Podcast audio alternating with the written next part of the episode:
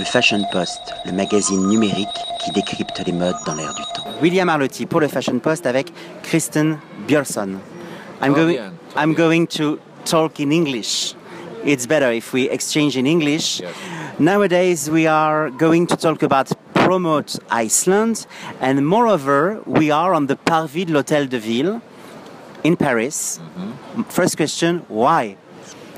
Well, Promote Iceland is a public-private establishment that, uh, well, it, it's uh, the name says it all. We we try to promote everything that is Icelandic and uh, Icelandic products, Icelandic companies, and and the tourism in Iceland and etc. And uh, I mean, everybody is participating in this event related in relation to Euro 2016 here in France.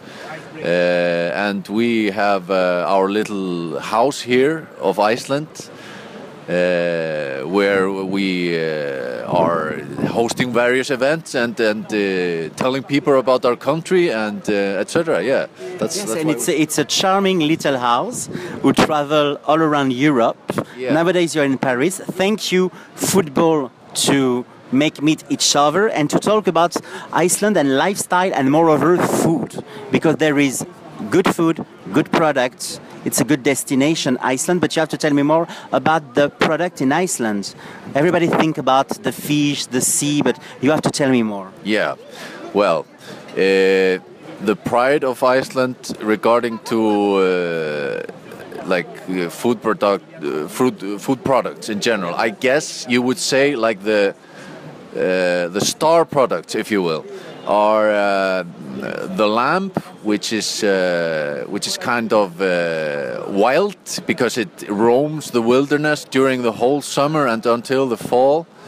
And it's, it's comple- completely free and it has a very distinct flavor that comes from the from the mountain herbs that it consumes while it's uh, during the summers during the long summers in, in Iceland. And uh, so we eat a lot of lamb and we're very proud of our lamb uh, we are also very proud of our fish products of course we uh, we have the cod uh, the fresh cod is very popular here in France then we have the salted cod, which is very popular in Spain and Italy and Portugal. And then we have also some traditional products like uh, like the dried cod uh, and the and the shark. But that is kind of for the braver braver people because the the the the, the flavor is quite uh, intensive. when we when we live in, in Iceland, we are connected to the earth because we realize that earth is like a human being with fire, with water. You know, it's alive. But Iceland is uh, famous for design, electronic music. How could you explain that there is this creative dimension in this country? Well, I believe that, uh, and I'm sure that everybody agrees with me that is that follows Icelandic music. That most of the artists that have been very successful out of Iceland are artists that are in some way related to the nature. I mean, I can name examples like Sigur Rós and Björk and uh, more stuff. Uh, I mean, it seems that the, the they're uh, one of the fountains of creativity that they have is indeed the nature and uh, like the. I mean, Iceland is a very peculiar place in many ways because it's like very isolated in the middle of nowhere, kind of. I mean, and uh, it's quite big geographically speaking, although the population is very small. So it, it's a it's a desolate place with.